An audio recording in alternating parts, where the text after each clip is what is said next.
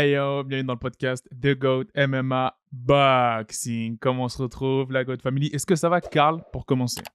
Ça va parfaitement pour moi. Très belle journée. J'espère que vous allez bien chez vous et j'espère que tu vas bien chez toi, Sigma. Ça va, super. Alors aujourd'hui, on va parler de l'UFC 274, ces magnifiques combats de championnat qui auront lieu à Phoenix, en Arizona. On va parler des trois derniers combats de la main card, à commencer par ce fameux combat dont les odds pour moi sont assez intrigants. Michael Chandler face à Tony Ferguson. Si on regarde les odds de ce combat-là, on voit que c'est Tony Ferguson qui est largement favori à moins 410. Ouais, c'est ça. Moins 410 et plus 310 l'underdog Michael Chandler. Donc là, euh, moi, je sais pas ce que tu en penses. Est-ce que tu penses que c'est des odds qui sont justifiés, sachant que Tony Ferguson, il est combien de la catégorie là? Ouais, donc, ouais, donc ouais, c'est le septième contre le cinquième. Bah, déjà, je tiens à dire que les deux sont sur des défaites. On a Tony Ferguson qui est sur trois grosses défaites. Et on a Michael Chandler qui est sur deux défaites, lui. Euh, les deux ont perdu contre des mecs quand même du top 5 j'ai envie de dire, voire euh, top 10, mais bon, en tout cas, qui, est, qui allait entrer dans le top 5 maintenant. Donc, euh, je sais pas. Ils ont à peu près le même âge. Tony Ferguson est quand même un peu plus vieux. Euh, je sais pas. Moi, je trouve que c'est pas justifié. Il est un peu trop favori à mon goût. Genre, qu'ils le mettent favori, pas choquant, même un peu favori, tu vois, mais à ce point favori, moi, je trouve ça un peu choquant. Je suis un peu étonné euh, de ces, de ces odds, moi, personnellement. Je sais pas, toi, ce que tu en penses. Bah, en fait, j'explique, moi, je veux bien comprendre que le match-up, il favorise pas Michael Chandler, qu'il est, face à quelqu'un d'assez longiligne, mais j'étais, pour être honnête avec toi, complètement choqué. J'ai cru que c'était un bug du site quand j'ai vu les odds. c'est à ce point-là, moi, je te le dis. Bah, euh, c'est vrai que, bon, Tony Ferguson aura l'avantage d'allonge, il est beaucoup plus longiligne, mais Michael Chandler, pour son premier combat à l'UFC, il a affronté Dan Hooker qui, pareil, lui mettait un, je sais pas combien de centimètres d'allonge, et pourtant, voilà, il l'a couché premier round. Je sais pas. Moi, je pense que Michael Chandler, c'est un combattant euh, qui, qui, qui s'adapte bien à, l'avantage d'allonge de ses adversaires. Très bas sur ses appuis. Pareil, il avait, il avait ce, désavantage d'allonge face à aussi Oliveira. Je sais pas. Moi, je pense que quoi qu'il arrive, Michael Chandler, il va être très dangereux debout. Et ça va être comme d'hab, ça va être euh, la résistance de Tony Ferguson qui va tout faire pour moi dans ce combat. S'il a plus ce menton qu'il avait avant, je pense qu'il va tomber. Il va pas résister.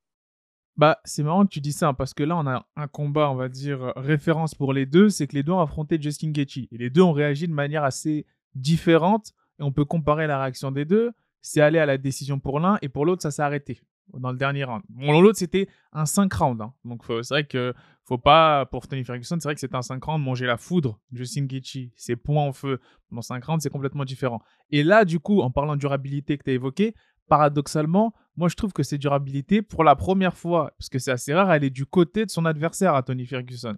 Parce que je pense qu'il il a le temps de son côté, Michael Chandler. Il est moins usé, on va dire, avec toutes ces guerres qu'a fait Tony Ferguson. Je sais pas ce que tu en penses. Ah, mais moi, je suis complètement d'accord avec toi. De toute façon, je pense qu'on n'a plus le même Tony Ferguson depuis ce, cette correction, ce, cette punition physique qu'il a mangé face à Gaethje. Je, trouve que c'est plus le même. Il a été cassé physiquement, mais mentalement, psychologiquement aussi depuis. Ça va être dur à son âge de, refaire surface après ça. Parce que franchement, ce combat, il l'a vraiment usé. Et je pense que c'était la cerise sur le gâteau de toute l'usure qu'il a pu accumuler tout au long de ses combats. Parce que c'est un mec malgré tout, en moyenne, qui mangeait vraiment, vraiment beaucoup de coups à la tête durant ces combats. C'est ça. C'est ça. Donc, déjà, alors, c'est marrant parce que là, c'est un 3 rounds. Donc là, ça va nous permettre de voir déjà la forme de chacun et si Michael Chandler va pouvoir rebondir de ses défaites, mais si surtout Tony Ferguson, on va pouvoir retrouver euh, l'ancien Tony Ferguson, parce que j'ai pas eu le temps de voir tous les countdowns, mais visiblement il a récupéré des anciens coachs à lui de lutte universitaire pour essayer de réveiller ce monstre, ce zombie qui avait l'habitude de tant faire rêver les fans à l'UFC. Là, je sais, moi je sais pas si ce combat-là va aller à la décision. Je te dis la vérité. Sur trois rounds. Sur trois rounds, je sais pas. Franchement, ça m'étonnerait que ce combat aille à la décision. Franchement, pour qu'il aille à la décision, pour moi, ce serait dans une configuration bah, un peu comme euh, Michael Chandler et Justin Gaethje, hein, c'est qu'il y ait une guerre et qu'aucun des deux ne veuille tomber. Pour moi, ce serait la, seule raison que ça aille à la décision. Mais en tout cas, il y aura, ce ne sera pas un combat qui va se finir sans dégâts, ça c'est sûr. Il y aura du dégât des deux côtés, je pense. Mais j'ai vraiment peur pour Ferguson. Pour moi, il a plus sa durabilité dans le temps. En fait, c'est pour moi, c'est ça un peu qui fait que moi, je vois plus Michael Chandler favori. Mais bon, les odds ne voient pas ça, donc euh, voilà. Donc euh, les gars, si vous voulez parier, si vous avez un peu d'argent, voilà, euh, nous on n'incite pas, vous faites ce que vous voulez avec votre argent, mais sachez que le favori c'est Tony Ferguson pour ce combat. Si vous avez des idées de mise. Alors, alors c'est assez marrant parce que moi je trouve que personnellement le plus explosif des combattants c'est Michael Chandler, mais donc les gens, les bookmakers favorisent le fait que Tony Ferguson va neutraliser en quelque sorte cette explosivité pour pouvoir soit gagner la décision ou même soumettre ou même TKO un Chandler. Parce que c'est quelqu'un qui est très dangereux. On va pas se mentir debout. Donc. Bah, écoute, euh, Tony Ferguson, dans le passé, nous l'a montré qu'il peut, pouvait le faire. Hein. Il l'a notamment fait face à des Edson Barbosa, des combattants très explosifs debout.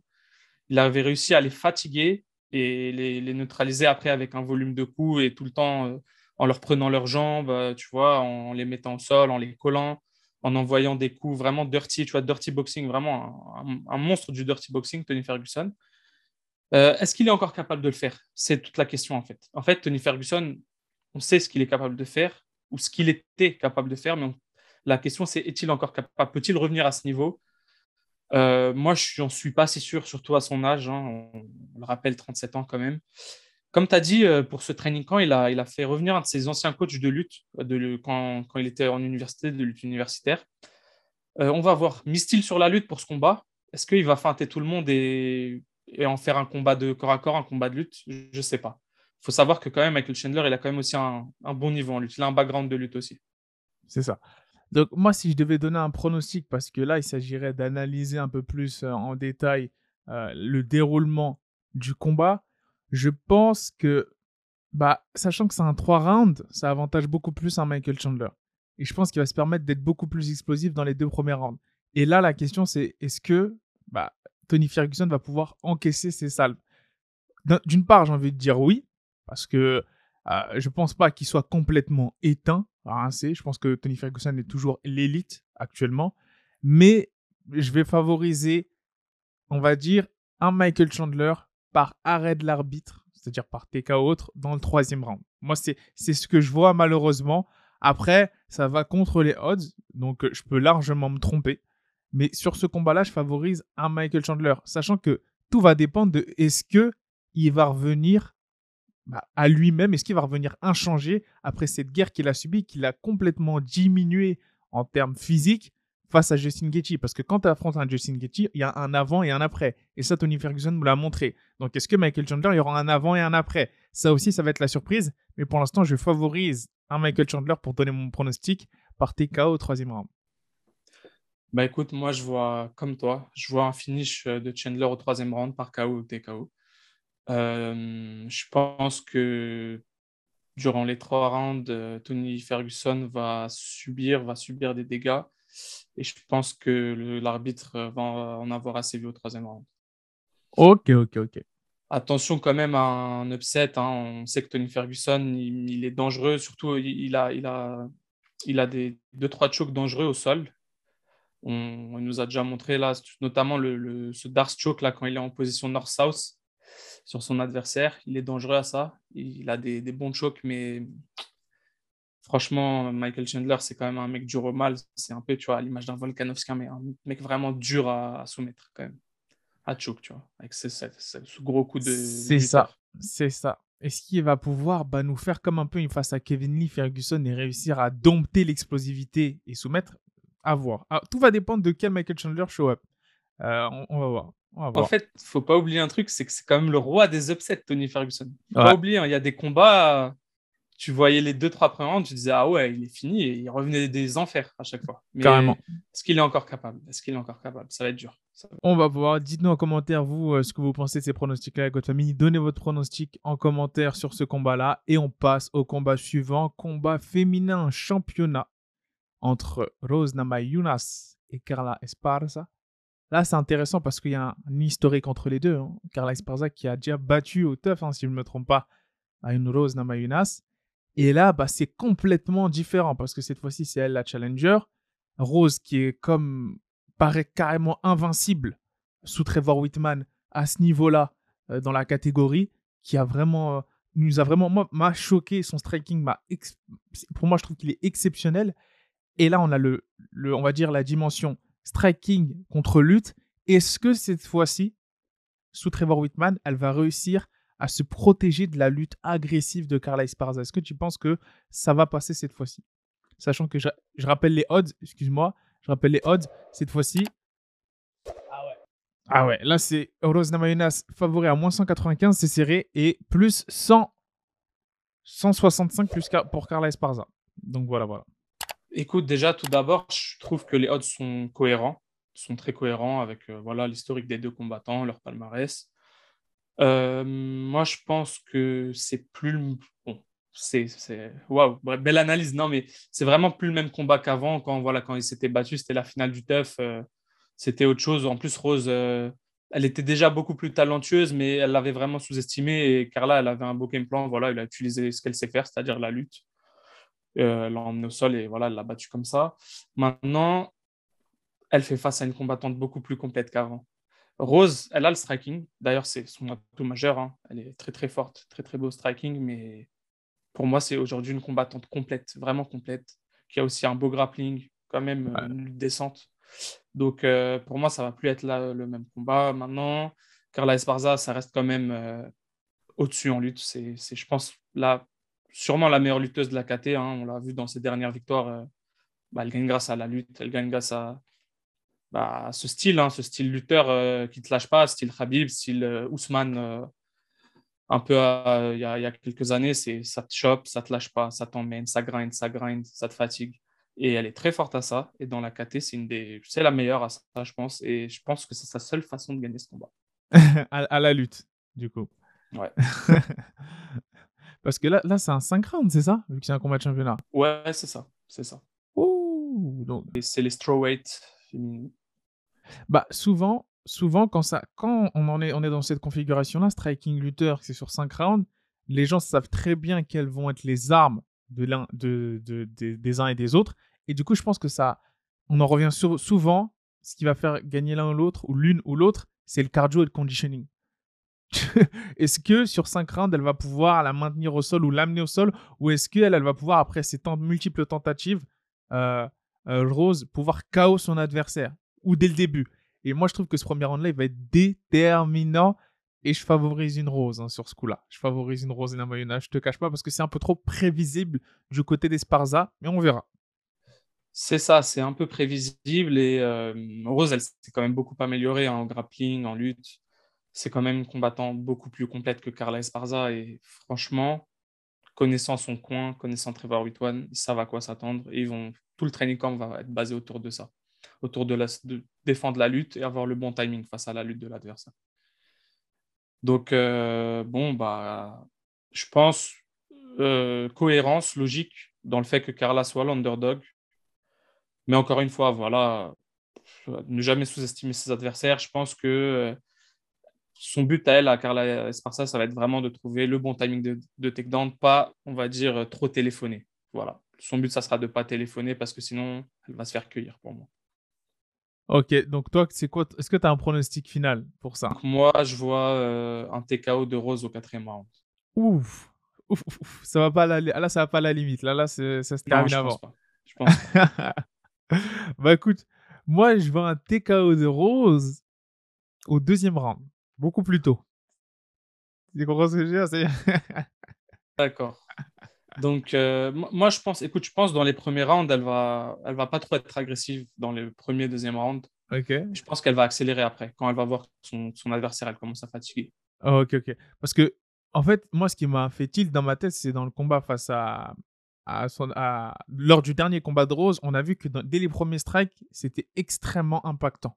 C'était extrêmement puissant. Et j'ai été vraiment choqué par la métamorphose. La métamorphose face à Whaley, euh, du striking et de la puissance, à la manière dont Trevor Whitman l'a amené à un autre niveau de sa combattante. J'étais vraiment pas à, préparer ça. Et je sais pas si elle va pouvoir tenir deux rounds face à cette rose métamorphosée entre guillemets, à un autre niveau. Euh, Esparza, tu vois, je sais pas si ça va pouvoir encaisser, à moins qu'elle réussisse à, à, faire les, bah, les deux premières cinq minutes sur le, sur le dos, euh, à, les faire passer à son adversaire sur le dos. Là, c'est un avantage, mais j'en doute. Donc, je pense que elle va pas réussir à maîtriser cette rose là et elle va tomber sous les, sous les frappes. Moi, je pense que c'est ça, très rapidement dans le combat.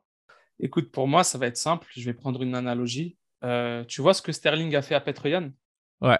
Pour moi, c'est exactement ce que Carla elle doit faire à Rose C'est sa seule façon de gagner pour moi.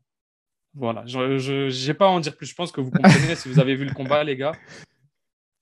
Je pense que c'est ça. C'est le takedown, essayer de prendre le dos. C'est primordial pour elle.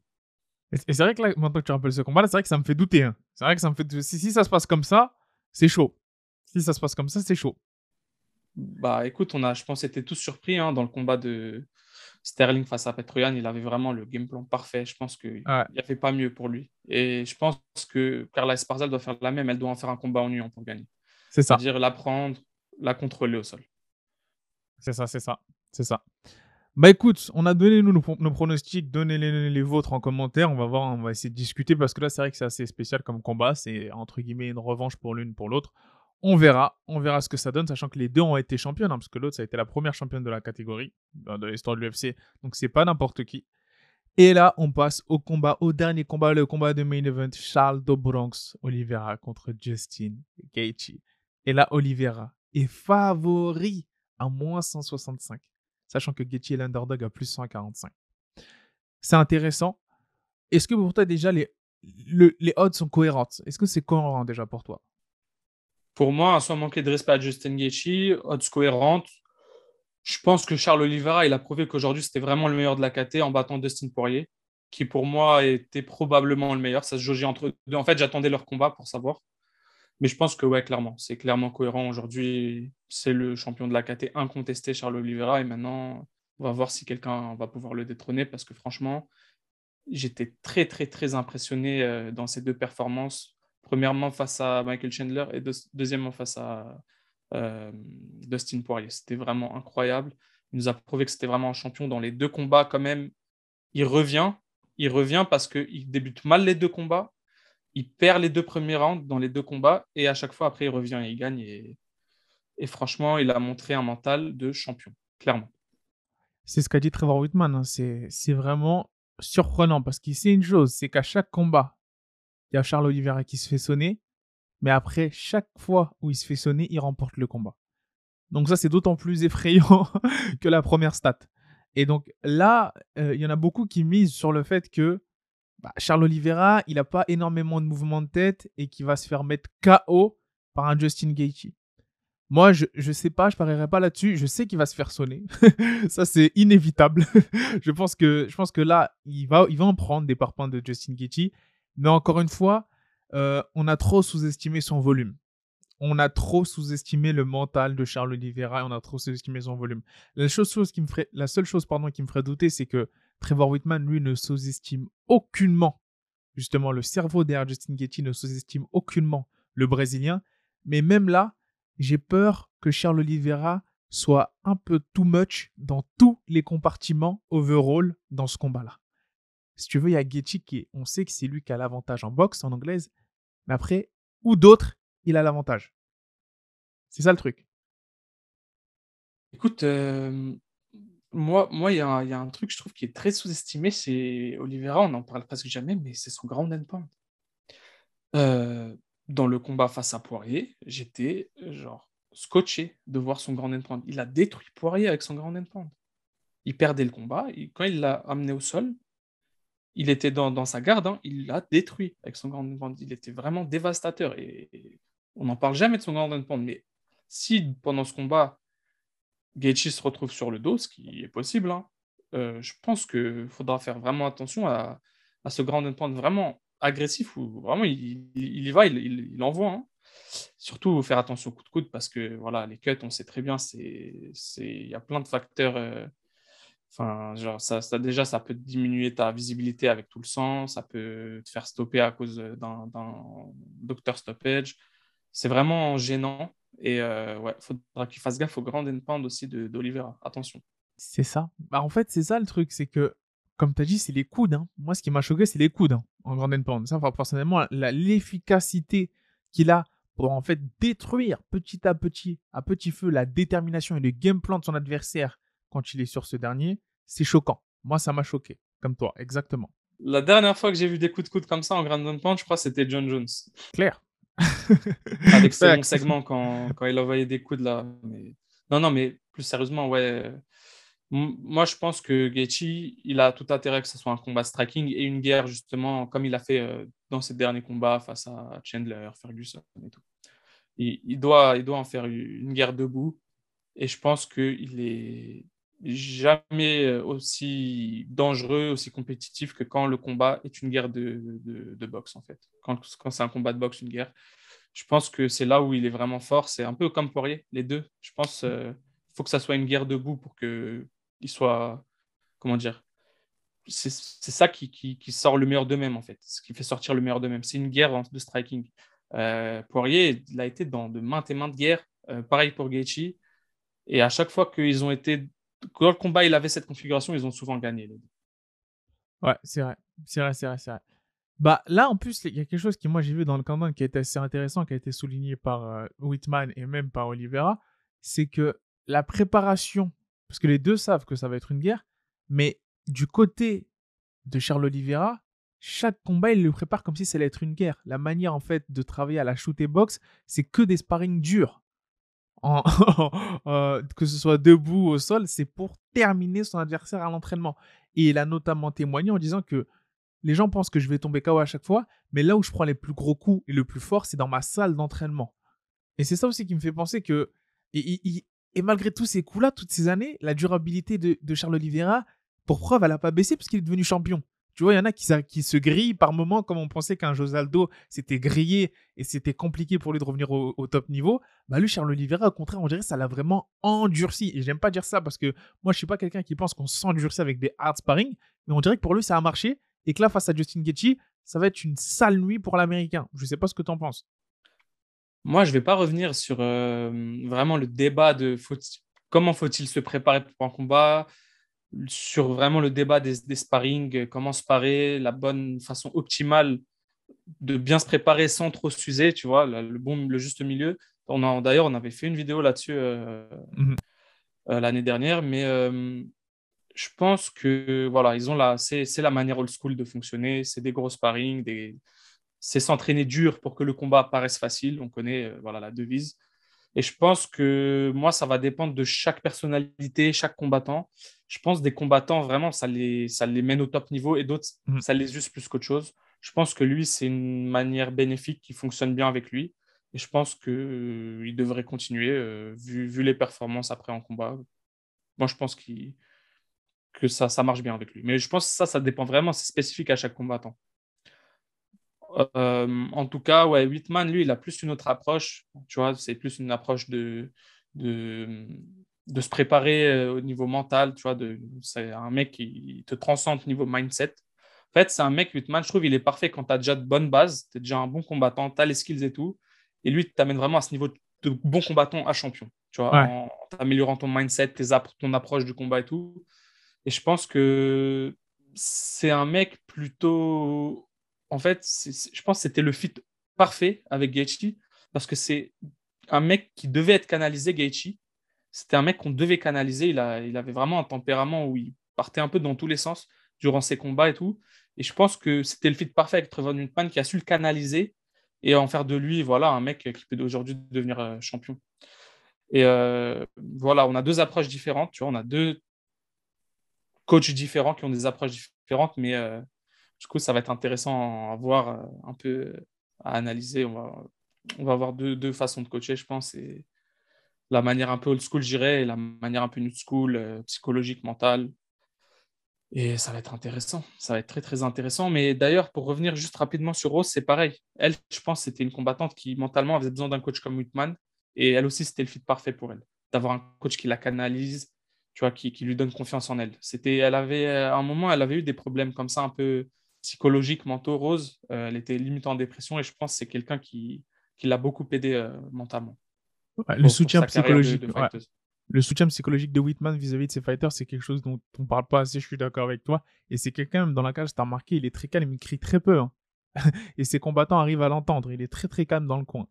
Et, là, du coup, bah, je trouve moi ce qui est super intéressant dans ce combat-là, ça va être, bah, si moi je peux passer à l'analyse et au pronostic, pour enfin arriver au pronostic de ce combat-là, je pense que tout va jouer aussi sur le mental. Et en parlant de mental, je pense que c'est Oliveira qui a un très gros très très gros ascendant mental sur Justin Gaethje. Faut voir la tête qu'a fait. C'est notamment dans le magnifique travail de réalisation de l'UFC. Ça a été montré dans le dernier countdown. La tête qu'a fait Justin Gaethje au moment où Oliveira a soumis Poirier. On voyait que Gaethje était complètement décomposé. Il s'y attendait pas. Et on dirait qu'il a pu s'identifier à un Poirier parce que c'est quelqu'un qui a des armes assez similaires. Tu comprends? Et là où je trouve que c'est assez fantastique, c'est que il s'est complètement métamorphosé, Charles Oliveira, et sa confiance maintenant est through the roof, comme disent les Américains, et surtout après une victoire face à Dustin Poirier, où il a fait taire tout le monde. Et moi, là, là, ça va être polémique. Hein. Là, ce que je mon pronos va être assez tendu, mais je pense que Charles Oliveira, il va passer sur un Justin Gaethje et il va le terminer. Euh, je vois pas aller. C'est en fait, c'est simple. Je vois pas ce combat dépasser deux rounds et je vois un Charles Oliveira le terminer soit par soumission, soit par TKO. D'accord, c'est intéressant, ça, c'est mon bold statement. C'est-à-dire que pour certains, ça va pas être. Euh, les gens le voient comme un combat serré et tout. Moi, je pense que Charles Oliveira, il va éteindre un Justin Gaethje. Et là, j'aime bien prendre des risques. Parce que soit je me rétame complètement. Tu vois, ça, c'est le genre de combat où les gens, ils aiment bien. Non, non, moi, je pense que Oliveira, il va éteindre un Justin Gaethje. Et c'est rare, hein, parce que aller contre Trevor Whitman, faut y aller contre ces cerveaux-là. Et moi, je pense que là, dans la cage, aujourd'hui, Charles Oliveira, le seul qui peut l'éteindre, c'est Rabib. Rabib ou un Makachev. Ou.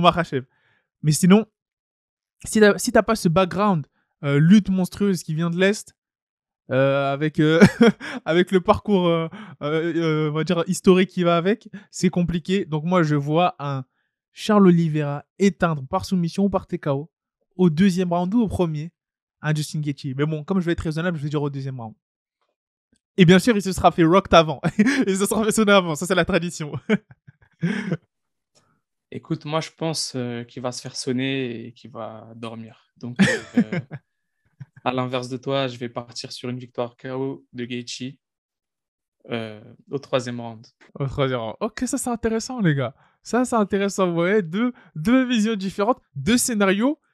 Ah, je vais pas dire extrêmement possible. Le, celui de Karl est plus possible à mon avis parce qu'il y a de plus en plus de, il y a plus de personnes qui voient ton scénario possible, même s'il est favori je pense que ce soit dans les réseaux, dans la communauté MMA, beaucoup de gens disent qu'il va se faire sonner et qu'il va dormir. Moi, je pense. Mais justement, d'ailleurs, faut qu'il dorme. Hein, parce que s'il ne l'endort pas, c'est mort. Tu vois? S'il l'endort pas, c'est mort. Mentalement, il est trop fort. Il est trop fort mentalement. Il est trop préparé à ça. Et je pense qu'il va pas réussir à l'endormir et qu'au contraire, c'est lui qui va dormir avec un choc. voilà. Donc, ça, c'est le pronos pour, euh, pour vous, les goats. Dites-nous en commentaire ce que vous en pensez. Est-ce que vous avez des pronos similaires au mien ou à celui de Karl? Mettez votre analyse hein, carrément dans les commentaires, c'est bon pour le référencement. Karl, est-ce que tu as quelque chose à ajouter? Euh, bah, Le mot de la fin, j'ai envie de dire, on a tout dit, dites-moi en commentaire, hein, comme Sigma vous vient de le dire. Qui a raison pour vous? Est-ce que moi j'ai raison? Est-ce que lui il a raison? Est-ce que nous deux on délire? Ça va pas du tout se passer comme ça? Dites-nous tout, hein. on attend, on attend. On lit tous vos commentaires de toute façon. C'est ça, n'hésitez pas, je le répète, hein, je sais les gars, je suis agaçant, à vous abonner au Twitter, au Instagram et au TikTok. tous nos liens sont dans le Linktree en description. Et sur ce, bah, je vous dis le mot de la fin. Peace, les gars. Give me five, give me ten, call me daddy. Everybody.